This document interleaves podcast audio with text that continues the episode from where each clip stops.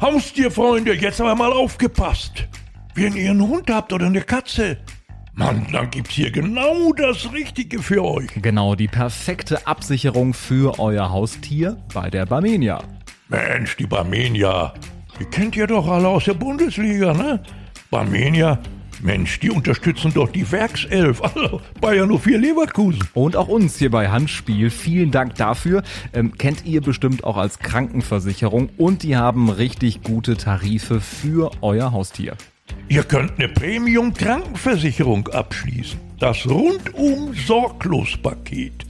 Oder auch nur die reinen Operationskosten absichern. Absolut individuell für euren Hund oder für eure Katze. Und jetzt auch für Pferde. Die Infos findet ihr in den Show Notes dieser Folge. Die Barmenia ist nicht nur einfach menschlich, sondern behandelt euer Haustier eben auch wie ein Familienmitglied. Handspiel. Alles andere ist Schnulli-Bulli. Liebe Fußballfreunde, hier ist Ausgabe 4 von Handspiel und das ist der Mann, ohne den hier gar nichts läuft bei Handspiel. Kultkommentator und die Stimme des Ruhrgebiets, Werner Hansch. Das ist schön, das sagen die Leute immer noch, Stimme des Ruhrgebiets. Ne? Und so ist es ja auch immer noch. Lieber Werner, du hast in der dritten Ausgabe von Handspiel gesagt, ähm, das Team, das im EM-Finale das erste Tor schießt, wird Europameister. Es hätte fast funktioniert. Äh, Luke Shaw 1 zu 0 für England in der zweiten Spielminute. Wer ist am Ende Europameister geworden? Die Italiener.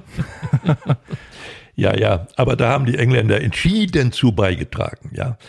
Also ähm, ich habe meinen Augen ja nicht getraut. Die führen 2-0, äh 1-0, Entschuldigung, 1-0 in der zweiten Minute. Und was machen die dann? Die stellen sofort Stande Bede um auf eine Defensivtaktik. Und das in der zweiten Spielminute. Ja, ne? natürlich. Ich sehe fünf Leute hinten in einer Reihe und davor noch drei. Das geht nicht. Der muss weiterspielen. Der muss auf das zweite Tor gehen. Denn die Italiener waren doch, das ist doch normal, die kriegen doch einen Schock nach so einem frühen Gegentor. Nicht? Die waren doch ein bisschen am Wackeln und brauchten dann erstmal Zeit, um sich wieder zu fangen. Das war nicht. Vor allem vor dieser Kulisse, Wembley, 60.000 ja, Leute, Heimspiel für die Three Lines und äh, dann musst du doch auf Sieg spielen danach, ja, oder? Absolut, nicht? absolut. Der muss weiter draufgehen, dann bin ich ziemlich sicher, machen die das 2-0 und dann war das Ding durch. Ne? Und äh, also das war, und du siehst, du kannst nicht auf 1-0. Das geht nicht. Ne? Irgendwann gibt es so eine komische Situation. Es war so ein Krümeltor nach einer Ecke. Ne? Und dann Elfmeterschießen, brauchen wir nicht mehr darüber reden. Das war ja eine Katastrophe, was der dann eingewechselt hat, die jungen Leute, die nur ein paar Minuten auf dem Platz waren. Und die haben so gezittert vor der Verantwortung. Das konnte nicht gut gehen. Also folgerichtig ist dann Italien Europameister geworden. Wir sagen Gratulation an die Italiener, ähm, die ja völlig verdient auch am Ende dann, muss man sagen, bei diesem Spielverlauf Europameister geworden sind. Aber es wäre mehr drin gewesen für den äh, Gastgeber. Äh, mit Fußball geht's natürlich auch direkt weiter. Die zweite Liga hat angefangen und Olympia läuft ja auch, äh, lieber Werner, unter anderem mit äh, dem deutschen Team. Äh, 3 ja. zu 2 gegen Saudi-Arabien war nicht ganz so souverän souverän wie damals bei der Weltmeisterschaft 2002 nein, mit nein. dem 8 zu 0. Ähm, und ähm, Max Kruse hat dann nach dem Spiel ein Interview gegeben. Hast du das gesehen, Werner?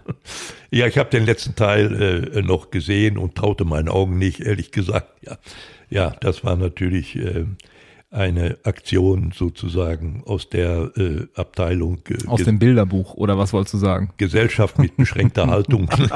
das, ja. Nein, also ich muss nun ehrlich sagen, für solche Sachen geht mir irgendwo der Sinn ab. Ne? Dafür ist das doch eine etwas zu ernste Angelegenheit. Und was will er denn machen, wenn es irgendwann mal eine Scheidung gibt? Ne? ja. Vielleicht ähnlich im nächsten Interview.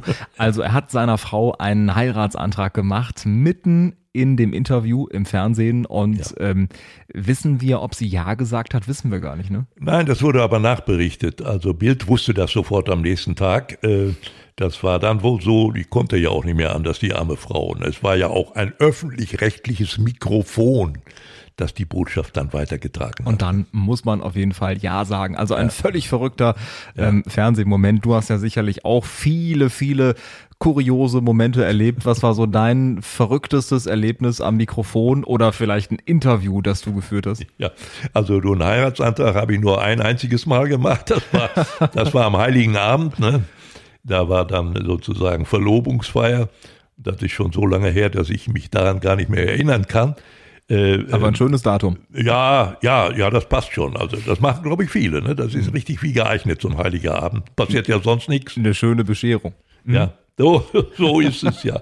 Naja, das war es dann hinterher auch. Also, das war nicht ganz so gut. Ja, ähm, also wenn wir schon dabei waren, müssen wir ja nochmal sagen, der arme Stefan Kunz, der hat ja Probleme, jedes Mal eine Mannschaft zusammenzukriegen. Nicht?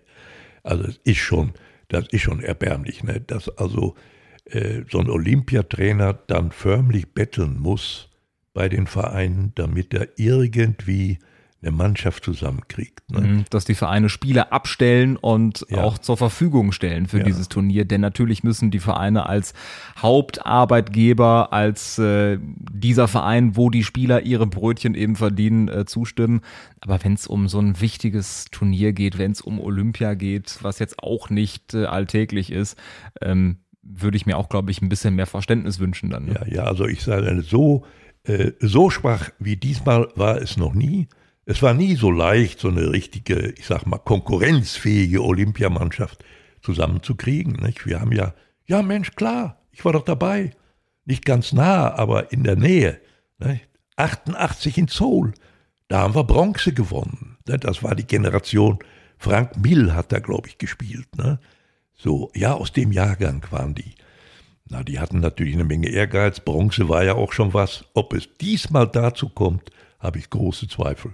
Aber du kennst dich auch mit äh, Goldmedaillen aus, nicht im Fußball, aber in anderen Sportarten. Und äh, aktuell läuft's ja auch nicht so schlecht, die erste goldene Medaille für äh, Deutschland. Ähm, kribbelt das auch noch bei dir, wenn du überlegst, wie das damals war, du als Reporter mit dabei bei solchen Olympischen Spielen?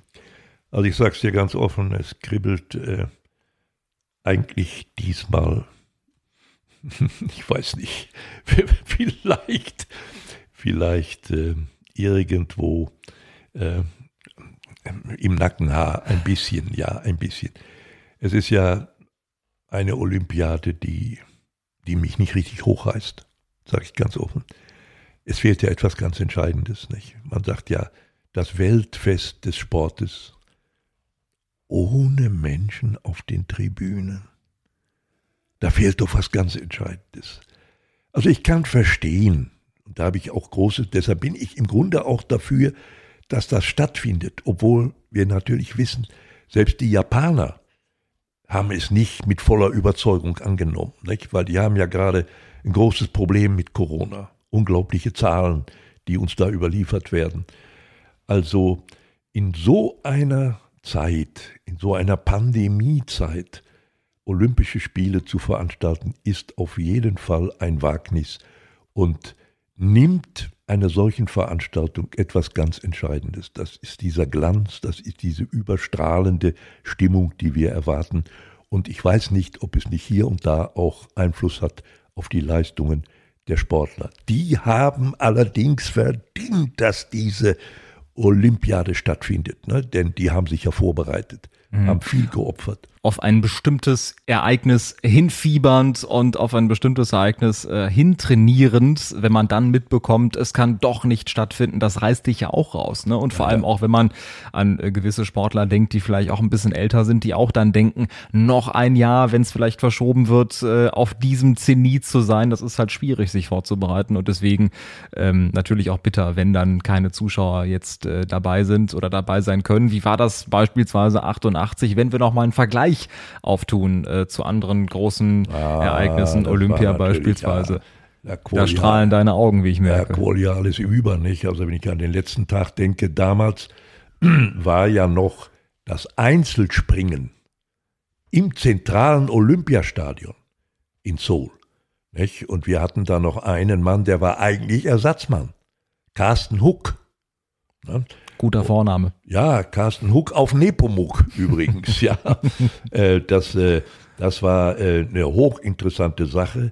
Der Junge war eigentlich fünfter Mann bei der deutschen Mannschaft. Und da Wolfgang Brinkmann, ne, der Willi Birgel der deutschen Reiter, war der einzige Amateur in der Mannschaft. Alle anderen waren ja bei Paul Schockemöhle angestellt, ne? ne? Der, der, der Schockemöhle und, und, und so weiter. Äh, äh, und äh, der Ludger Beerbaum natürlich ist klar. Ja, die, ähm, das war natürlich eine, eine, Wundertruppe. Die haben dann, äh, die haben dann tatsächlich Gold gewonnen als Mannschaft. Und der Brinkmann, der, der Textilunternehmer aus Herford, der hatte ein Pferd, der wäre auch alleine gesprungen. Der sprang über Häuser. So ein Springtalent war das. Ne? Oh, so ein wuchtiger Wallach, ja. Und da machte der im Mannschaftswettbewerb zwei Nullrunden. Damit war er auch für das Einzelfinale qualifiziert, der Wolfgang Brinkmann. Aber der war so klug, dass er vorausschauend sagte, nee, auf mein Einzelrecht verzichte ich zugunsten von Carsten Huck. Das war natürlich eine unglaublich noble Geste. Ne? Mhm. Wer gibt schon, wer gibt schon sein, seinen Startplatz auf im Einzelspringen, hätte auch noch Gold werden können. Mit dem Pedro, mit seinem Waller. Nee, dem war einmal Gold genug und sagte, Carsten, jetzt trete ich an dich ab. Und ob du es glaubst oder nicht, ich sehe ihn noch vor mir. Ich saß auf der Haupttribüne und wurde gerufen aus dem zentralen Studio in Seoul. Ja, jetzt kam der entscheidende zweite Lauf im Einzelspringen und der Hook sprang und sprang und sprang und immer noch fehlerlos. Und dann sehe ich ihn auf mich zukommen. Es war eine Zielgerade sozusagen, eine gerade Bahn mit zwei Sprüngen. Und was soll ich dir sagen? Ich konnte förmlich spüren, der kriegte plötzlich Eisenarme. Ja, und dann machte es Patsch und Patsch. Und er hatte dann die beiden letzten, hat er runtergeworfen. Es waren die Nerven, mit mm. Sicherheit. Ne? Mm. Aber es reichte immerhin noch zur bronzenen. So hatte ich in der Addition am Ende vier Goldmedaillen und eine bronzene. Gold war ja klar. Einzel, Dressur, damals was heute Isabel wert ist, war damals Nicole Uphoff, ja, mit ihrem fantastischen Wallach Rembrandt. Einzelgold, Mannschaftsgold, dann natürlich äh, die Mannschaft der Springergold, habe ich schon aufgezählt, und Gold der Militärreiter. Das war alles sowas fantastisch. Also ich glaube, ich habe drei Wochen lang förmlich auf einer Wolke geschwebt, ja. Mhm. Ähm, jetzt schwebe ich gerade auf einer Wolke, wie du gerade erzählst, das ist ja der Wahnsinn. Ähm, wie kommentiert man denn eine goldene Medaille? Du willst sicherlich nicht übertreiben in dem Moment, du willst aber auch irgendwie dem Moment gerecht werden, du willst dieses Besondere hervorheben. Wie kommentiert man eine Goldmedaille? Ja, ja. also äh, äh, ich habe ja nie auf einem Pferd gesessen. Also ich könnte nie eine reiten, eine Goldmedaille, um Gottes Willen. Also ich, ich entsinne mich noch, nicht? also zum Beispiel Nicole Uphoff, ne? das ist natürlich äh, dann schon eine herausfordernde Nummer. Du sitzt auf einer Tribüne, da sitzen 25.000 Menschen und ich würde mal sagen 100, 150 Meter unter dir ist ein Rechteck mit Buchstaben an den Seiten. Nicht? Und alles ist ganz ruhig, ja ja sehr verhalten bei der Dressur. Da darf man kaum laut werden, das würde ja die Pferde stören. So, und da musst du so richtig, verstehst du, schön mit so einem tiefen Schmalz musst du da kommen. Ah, Nicole Uphoff, die neue deutsche Königin der Dressur, den Halbzylinder tief in die Stirn gezogen, und dieser Rembrandt, dieser wunderbare braune Waller mit dieser königlichen Halsbeuge, jetzt sind sie im Rechteck Und dann diese Piaffe, wie gezeichnet, besser kann man sie ja gar nicht ausführen. Und dann mit vollem Galopp durch die Diagonale und am Ende auf den Richter bei C zu, ist es Gold, ja, Gold für Deutschland. Das war ja damals immer Gold für Deutschland, da konnte man gar nicht falsch liegen. Also ich hatte im Rundfunk schon Gold verkündet, ja, und hinter mir saß Hans-Heinrich Idenbart, der hat eigentlich das Pferd erfunden. Der war immer noch am Rechnen, aber im Rundfunk hatten wir schon Gold. Da war es schon durch. War ja. eine sichere Bank damals, äh, Gold äh, durchzugeben. Also das komplette Gegenteil äh, zu einer Kommentierung bei einem WM-Finale, wo Deutschland Weltmeister wird. Da würdest du ja anders kommentieren. Unterstelle ich dir jetzt. Ja, also vermutlich würde ich dann schon anders, nicht? Aber das ist eben auch eine Stimmungssache. Äh, du kennst ja meinen alten Wahlspruch, ne? Äh, das hat mit einer tiefen Überzeugung zu tun. Bei mir ist immer wichtig, wenn man gewinnt, mit Demut, nicht überborden, mit Demut. Das imponiert mir, wenn ich sowas erlebe, ja. Und wenn man verliert, mit Anstand. Zwischen Demut und Anstand. Das ist die richtige Mischung. Mhm. Wir sind ja bei dir hier in deinem Wohnzimmer in äh, Dortmund. Wir sind natürlich im Ruhrgebiet, im Ruhrpott in deiner Heimat. Du in äh, Recklinghausen Süd äh, groß geworden. Und ähm, ich denke mir, wenn du seit so vielen Jahren hier bist und äh, das hier quasi dein Zuhause ist, natürlich warst du viel unterwegs, auch als Reporter. Ähm, was gibt dir das Ruhrgebiet? Warum ist das für dich Heimat? Warum ist das für dich so ein äh, besonderer Ort? Ja, man darf äh, an der Stelle bei dieser Frage äh, nichts Falsches sagen. Ne? Ich habe schon oft gehört, wenn man Leute fragt, ne, äh, vor allen Dingen Politiker, die hier zu Hause sind, ja, die Leute sind natürlich alle ehrlich, ne, sind alle fleißig, treu. ja, im Ruhrgebiet, glaube ich, leben ungefähr 17 Millionen Menschen. Wenn wir das alle wären, dann müsste man hohe Mauern bauen und keine mehr reinlassen. So ist es leider nicht, sondern es leben hier Menschen aus mindestens 170 Nationen und es gibt solche und Sonne. Ne. Also äh, das ist immer sehr schwierig, wenn man die Leute so in äh, in Kategorien verpackt, was mhm. die alle sind. Ne? Die Bayern sind, was weiß ich, alles natürlich, äh, alle ländlich, sittlich, alles anständig. Ja, haben wir jetzt gesehen bei den Corona-Geschichten, wie anständig die alle sind. Also es gibt eben, alles ist so, so bunt gemischt. Man muss äh, die Menschen einzeln äh, bewerten und betrachten. Und ich glaube, da hat man äh, in allen Landesteilen solche und solche. Das ist eben so, so ist die Menschheit gemischt. Und ähm, deshalb, was gibt mir nun selbst diese? Ich, ich denke mal, das ist irgendwo eine Sache des Verwachsenseins. Ne? Wenn du hier immer gelebt hast, mit Ausnahme von zwei Semestern Studium mal in Berlin, war ich eigentlich immer hier. Ich habe das Ruhrgebiet so ziemlich durchmessen. Also Recklinghausen war der Anfang. Ich habe auch oft im Westen gelebt, äh, in Essen und, und so weiter. Ja, äh, dann, dann fühlt man sich am Ende wie ein alter Eichenbaum, den man dann auch nicht mehr versetzen kann in andere deutsche Landschaften. Ich glaube, das wäre nicht gut und dann würde ich mich da auch nicht mehr wohlfühlen. Diese Art und Weise, wie Menschen im äh, Ruhrpott drauf sind, dieses Ehrliche, dieses Echte, auch dieses geerdet sein, finde ich auch.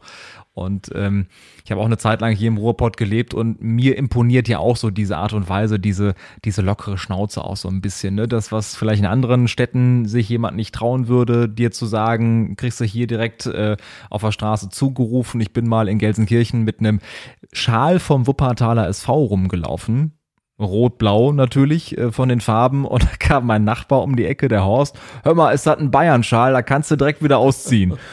Oder letztens äh, an, einer, an einer Tanke zum Beispiel. Der war aber ein bisschen farbenblind, der Horst.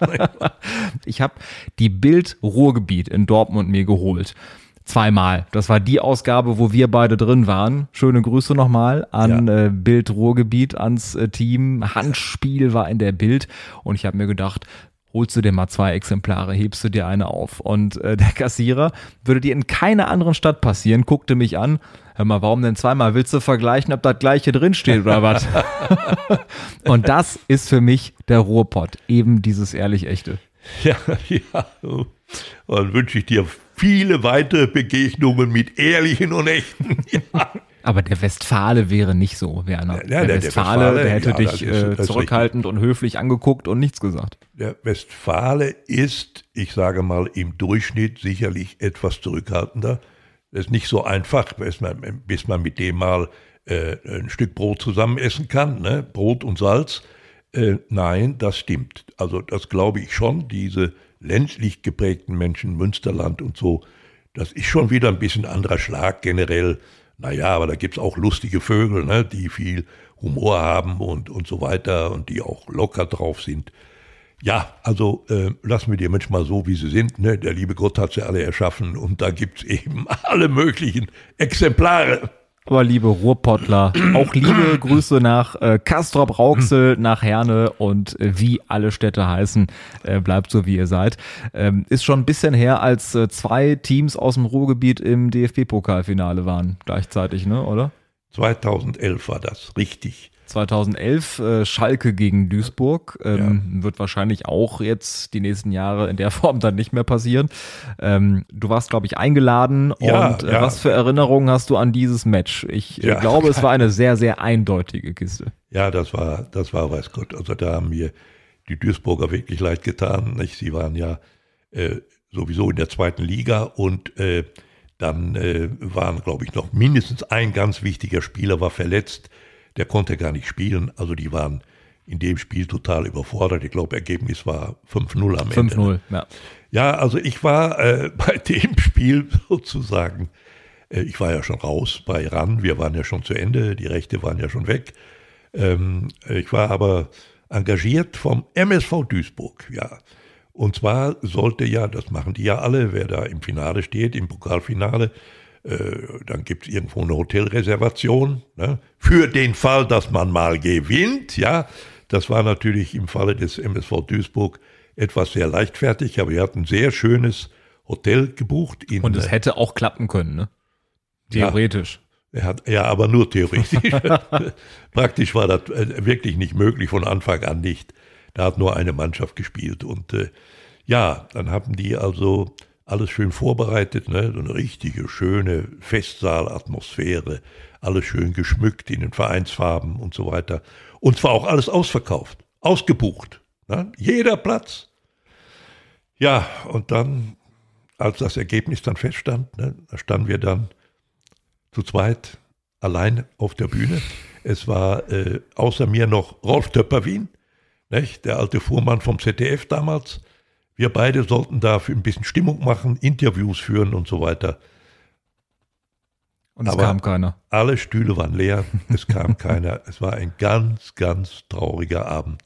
Äh, Das kannst du ja gar nicht vergessen. Also das war schon, das war schon. Ich habe mich dann auch nicht mehr getraut, hinterher noch zu den Schalkern hinzufahren. Naja, das wäre ja Verrat gewesen an der Sache des MSV sozusagen. Das konnte ich nicht machen. Aber es war schon sehr traurig, muss ich sagen. Glaube ich. Aber habt ihr dann Stimmung gemacht, nur für die Kellner oder so? Oder wie war's dann? Für die Kellner, ja. ja, Die ja, haben sich also- sicherlich auch gefreut. Ich meine, die hatten früh Feierabend, ne? Ja, die hatten Ist ja auch ein guter Aspekt. Das war vielleicht so, aber die haben natürlich kein Trinkgeld bekommen an dem Abend. Ne? Das wäre natürlich im Falle eines Duisburger Erfolges ganz anders ausgefallen. Ja, das ist denen an der Nase vorbeigerutscht. Ne? Nee, das war nicht so schön. Ja. Ja, sonst habe ich natürlich noch äh, 92, äh, eben, das habe ich fast verwechselt. Ne? 92 war eines meiner letzten Spiele im Dienste der ARD. Hörfunk, Finale mit Kurt Emmerich. Spiel war Hannover 96, auch Zweitligist zu der Zeit, gegen Borussia Mönchengladbach. Und Das war damals so, in der ARD wurde immer zusammengestellt, ein Reporter sozusagen aus dem Sendegebiet des einen Teilnehmers und der andere eben für den anderen. Ich war natürlich für den Sendebereich äh, Borussia Mönchengladbach, Westdeutscher Rundfunk Genau, zuständig. Ne? Und ich hatte ja den Sieg schon in der Tasche sozusagen. Ich, was will denn der Zweitligist da, Hannover 96?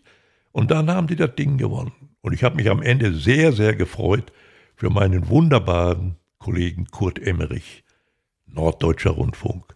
Einer von, oder einige von den Älteren, die uns jetzt zuhören, werden sich an den lieben Kurt sicher noch erinnern, war damals eine Standardstimme, sehr oft im Einsatz und ist leider jetzt auch schon lange, lange tot.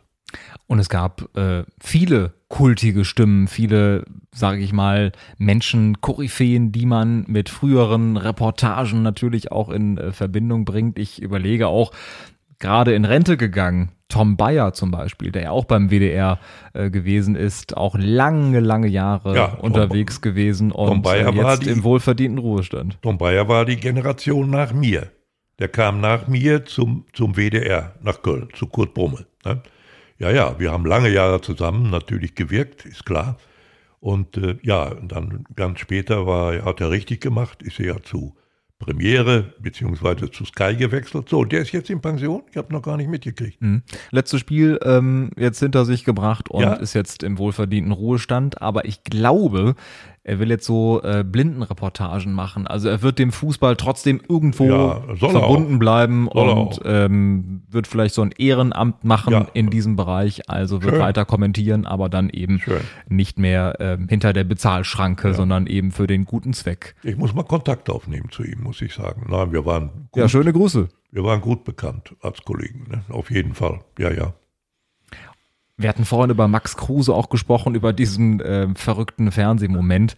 Ähm, wenn du überlegst, was war sonst noch so ein verrückter Fußballmoment, ähm, war vielleicht auch die Aussage von Christoph Daum, ich habe ein lupenreines Gewissen. War das für dich auch so ein verrückter Fernsehmoment? Ja, das war ein verrückter Moment, war es in jedem Fall. Es war ein Moment, der mich auch sehr bewegt hat. Äh, Christoph hatte mich ja nach seiner Flucht nach Amerika, er war wieder zurückgekommen, ganz kurzfristig hat er mich um Hilfe gebeten, ich sollte ihm helfen, die legendäre Pressekonferenz da im Kölner Hyatt Hotel äh, ein bisschen zu organisieren. Dass sie legendär werden würde, war dir wahrscheinlich erstmal nicht bewusst, sondern das kam erst hinterher. Naja, also ich habe es schon, schon gemerkt, als ich ankam zum Hyatt. Ne? Bin da äh, zu Fuß hingegangen vom Bahnhof in Köln, und dann äh, habe ich mir den Kragen hochgeschlagen, war ein bisschen windig und schattig. Dann bog ich um die Ecke zum Hyatt Richtung Haupteingang. Da sah ich SMGs stellen. In einer Fülle, wie ich es bei Olympia noch nicht, noch nicht auffälliger erlebt hatte. Ja, also SMGs, das sind kleine Wagen oder Wägen, aus denen man senden kann, ja, Fernsehbeiträge senden kann. Und da wusste ich schon, hier ist, hier ist die Hölle los. Ne? Das war eine Riesenfülle und erst war ja oben äh, im fünften Stock äh, eine ganze Suite gemietet von Christoph und seinen Anwälten und äh, die haben natürlich so eine Art äh, Regiebesprechung gemacht, ne, wie das alles ablaufen sollte. Ich saß außerhalb des Kreises und äh, dann hat mich, ich glaube, der hieß Stankewitz, der Hauptanwalt, der hat mich gefragt, äh, was ich denn so davon hielte. Und dann habe ich gleich gesagt, also Christoph darf nicht ablesen, er muss freisprechen. Ja, sagte der auch sofort, der Christoph. Das muss ich auch, sonst bin ich nicht authentisch. Und das war okay. Ja, und was noch? Ich habe dann gesagt, ja, ich, nach meiner Auffassung hätte sich der Christoph bei Uli Hoeneß entschuldigen müssen. Ne? Denn der Hoeneß war sozusagen in den Boden gestampft worden dafür, dass er folgenden Satz gesagt hatte. Ne? Wenn es stimmt, wenn es stimmt, dass Christoph Drogen genommen hat, dann, wenn dann, kann er kein Bundestrainer werden. Ne, diese Beziehung. Und da wurde er heftig für attackiert in der Öffentlichkeit, auch von hochgestellten Politikern in Talkshows. Habe ich alles erlebt. So, nein, das wollte Christoph nicht, sich bei Uli Hoeneß entschuldigen. Er wollte sich wohl bei dem damaligen Präsidenten, DFB-Präsidenten Meyer Vorfelder, bei dem ja? Den hat er natürlich auch enttäuscht. Er mhm. war ein Zögling von Meyer Vorfelder. Ne? Da wäre nichts mehr passiert. Der wäre Bundestrainer geworden. Wollte ich sagen, er wäre ja wirklich durchmarschiert und wäre dann Bundestrainer Absolut. geworden. Mhm. Da war nur das Haar in der Suppe leider. Ich war, das war Im wahrsten Wortsinn. im wahrsten Sinne des Wortes, ja. Nun, und dann ähm, ging es nach unten, wo dann die Pressekonferenz war. Und als ich da unten ankam, da hatte ich ein Gefühl, ich war bei der Präsentation der Hitler-Tagebücher, die ja gefälscht waren, wie du Ja, weißt. Ne? Äh, So ein Auftritt war das. Ne? Christoph stand hinter, hinter einer ähm, äh, Theke, würde ich das nennen. Ne? Und äh, ein absolutes Fotografengewitter. Also mindestens 40, 50 Fotografen. Christoph, jetzt mal hier hin und jetzt mal hier bitte hingucken. Und Christoph tat, wie ihm befohlen. Ja, das dauerte insgesamt so eine Viertelstunde und dann saßen wir beide da. Ich habe eine kurze Eröffnung gemacht und habe den Kollegen erzählt, warum ich da war, nämlich äh, um Christoph zu helfen beim technischen Ablauf der Pressekonferenz. Denn ist ja klar, da muss ja mal einer sein, der die Stimmen entgegennimmt und so weiter. Ne? Sonst gibt es ja Der so Chaos. ein bisschen koordiniert, so Ja, ein bisschen in die natürlich. Hand nimmt. Ne? Ja, so war es auch. Und äh, ja, dann kamen dann Stimmen. Ne? Einer war Stefan Raab. Ne? Der wollte alles, nur keine äh, vernünftige Antwort von Christoph. Der wollte ein bisschen Theater haben. Ne? Und der nächste war mit Schlapphut. Das war der Zerlet. Der machte damals die Musik in der, in der Late-Night-Show von Harald Schmidt. Ne? Ja. Helmut Zerlett, richtig. Helmut Zerlett, ja. Auch nur ein Spaßvogel. Ne? Und das war dann schon einfach nicht so schön. Und das war einfach eine Folge dessen, dass diese Pressekonferenz nicht professionell vorbereitet war. Es ging ja auch gar nicht. Das war von einem Tag auf den anderen. Da konnte im Grunde genommen Max Kohl reinkommen ne? oder Max Hase und sagen, hier, was weiß ich, Schweizer Fernsehen oder, oder Münchner Zeitung, ne? äh, dann, dann war er drin. Und so geht das ja nicht. Das muss ja alles ein bisschen vorangemeldet sein und so. Also ja, das war auch so ein Moment, an den ich mich immer noch sehr gerne erinnere. Ja, Heute wahrscheinlich undenkbar, 20 alleine, Jahre wie her, eine ne? Pressekonferenz läuft. 20 Jahre her. Ja. Die legendäre Pressekonferenz von Christoph Daum. Ähm, du warst ja am Samstag äh, in Sat 1, die große Spendengala, ein ganz, ganz wichtiges Thema, wie ich finde. Wir haben ja vorhin auch über Heimat gesprochen, über das Ruhrgebiet unter anderem. Ähm, für viele Menschen natürlich der Bezugspunkt, das eigene Zuhause, was da betroffen ist bei dieser Flut, Jahrhundertflut, manche sagen Jahrtausendflut. Ich war heute noch in Hagen für einen Fernsehbeitrag und habe auch gesehen, wie Menschen immer noch ähm, am Rande der Verzweiflung sind, die stundenlang anstanden, um ein paar Euro an Fluthilfe sich abzuholen, äh, die über Spenden finanziert wurden und ja Menschen, die ihr Hab und Gut verloren haben, ne, die alles auf dem Sperrmüll wiedergefunden haben, die seit äh, zwei Wochen kein warmes Wasser haben, keinen Strom haben, teilweise gar nicht zu Hause. Ähm, leben können, also Existenzen, die da wirklich äh, zugrunde gegangen sind. Und äh, dafür gab es eine wichtige Spendengala in Sat 1. 31 Millionen Euro sind zusammengekommen. Und du warst dabei. Ähm, warum war dir das auch so wichtig, äh, da vielleicht auch einen Beitrag zu leisten und so ein bisschen die ganze Sache zu unterstützen? Ja, gut, äh, ich, man, also an diesen Bildern konnte ja kein Mensch vorbeigehen. Also wer da nicht betroffen war, ja, wer nicht zumindest gespürt hat, jetzt muss man eigentlich was tun, äh, dem ist ja nicht zu helfen. Und ich kann dir sagen, ich habe dort selbst eine Stunde am Telefon gesessen. Wir waren in drei Schichten aufgeteilt, so. Es ging so über drei Stunden insgesamt. Äh, war übrigens eine tolle Sendung, wie ich fand, muss ich sagen. Ich war sehr beschäftigt, aber alle, die wir dort saßen. Ja, es kam ein Anruf nach dem anderen und das war für mich das äh, nochmal wieder eine, eine Bestätigung dieser überbordenden Hilfswelle und Hilfsbereitschaft, die es äh, sozusagen in Deutschland gab. Darauf kann unser Volk, unser Land stolz sein. Das macht uns, glaube ich, in dieser Größenordnung nicht so schnell ein anderer nach. Nein, das war sehr äh, angenehm. Ich hatte auch noch ein paar nette, sehr nette Gespräche. Pia Litbarski, überleg dir mal, ne? wie lange ist der schon Legende, raus? mhm. Und wie lange bin ich schon raus?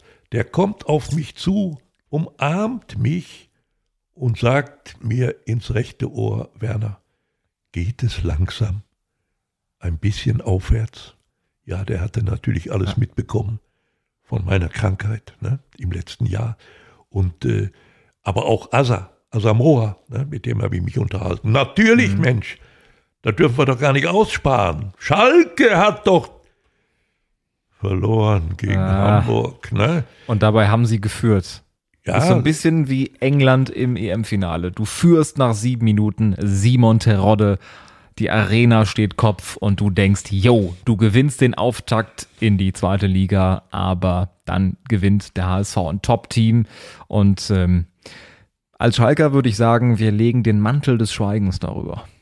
Ja, am Ende muss man das vielleicht noch nicht mal. Es war auf jeden Fall eine ganz andere Schalker Mannschaft als die, die wir zuletzt in der ersten Liga gesehen haben. Es konnte nur besser werden. Ne? Und das mit acht, neun Spielern.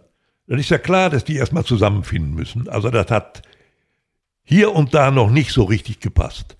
Das Führungstor war eine, eine wunderbare Kombination von zwei, drei äh, hervorragenden äh, Staffetten das, das konnte man schon vorzeigen, aber das war eben ein Terodde, der macht solche Dinge. Für die ist der gemacht gewissermaßen. Das war gut. Vieles andere war noch nicht so gut. Der HSV war spielerisch deutlich überlegen. Ich war sehr beeindruckt von dem Spiel der Hamburger. Und wenn ich das als Blaupause nehme, dann möchte ich jetzt schon nach dem ersten Spiel sagen, dieser HSV müsste diesmal eine ganz andere Rolle spielen. Sehr angenehme spielerische Reife habe ich äh, in der Mannschaft festgestellt. Viertes Jahr in zweite Liga ähm, müsste es eigentlich mal funktionieren mit dem Aufstieg in die äh, Erstklassigkeit. Äh, würden wir natürlich auch den Hamburgern gönnen. So ist es nicht. Und äh, mit Tim Walter finde ich auch ein sehr, Richtig. sehr sympathischer, ja. engagierter Trainer. So ein bisschen eine Mischung aus Kumpeltyp, ja. Autoritätsperson. Richtig. Der hat den Laden da schon ziemlich ja. gut im Griff, wie wir Total. gemerkt haben. Genau diesen Eindruck hatte ich auch von ihm. Ne? Ich kannte ihn noch nicht so, äh, ja, näher noch nicht, aber hat mich durch die Art und Weise, wie er sich da präsentiert hat, hat mich sehr überzeugt. Hat ja. mich sehr überzeugt und ich glaube, er hat auch, äh, er genießt Autorität in der ganzen Truppe. Ne? Und man hat auch gespürt, äh, ja, es ist Teamgeist da vorhanden. Also ich war, ich war sehr, sehr beeindruckt. Ich hatte das Gefühl, im Mittelfeld hatten die immer einen Mann mehr als Schalke. Mhm. Ne? Deshalb haben die ein tolles Kombinationsspiel aufgezogen. Die haben auch Ballbesitz erheblich bessere Werte als Schalke gehabt. Also der Sieg war völlig in Ordnung. Obwohl, und da siehst du auch da wieder, auch Schalke hatte tatsächlich noch, ich sag mal, mindestens zwei gute Möglichkeiten, um ein Tor zu machen. Ne? Und dann muss man wieder gegenüberstellen, Man of the Match war der Torwart der Hamburger der hat wirklich fantastisch gehalten. Im Großen und Ganzen war Schalke sehr, sehr defensiv eingestellt, aber es gab gute Ansatzpunkte, gute Doch. Aktionen, unter ja. anderem von Drexler, ja. auch von Bülter, von den Neuzugängen und eben auch von einem Simon Terodde. Deswegen sehr, sehr gespannt, wie ja. es da weitergeht. Aber nun haben sie den Latzer wieder verletzt. Das ist natürlich ein wichtiger Mann im Mittelfeld. Und ne? nicht nur Wochen, sondern Monate. Monate Möglicherweise lang. muss da noch was passieren auf dem Transfermarkt. Ja. Noch ist das Transferfenster offen, Werner. Ja, die Frage ist, wie voll ist noch die Kasse? das werden wir in den nächsten Tagen und Wochen auf jeden Fall erleben. Das war Ausgabe 4 von Handspiel. Uns gibt es alle zwei Wochen Liebe Freunde, denkt dran, abonniert unseren Podcast und schreibt uns eine nette Bewertung bei Apple. Wir würden uns freuen. Ja, und schreibt uns gerne, wenn ihr Ideen habt oder Fragen habt, einfach unter handspiel.de. In den Shownotes der Folge gibt's auch nochmal einige Spendenkonten und einige wichtige Aktionen für die Flutopfer. Wir haben ja vorhin darüber gesprochen. Ja, sehr wichtige Aktionen, ja. Danke an alle, die sich da engagieren. Danke auch dir, lieber Carsten. Hat heute auch wieder mal richtig Spaß gemacht. Bis zum nächsten Mal. Glück auf, liebe Freunde.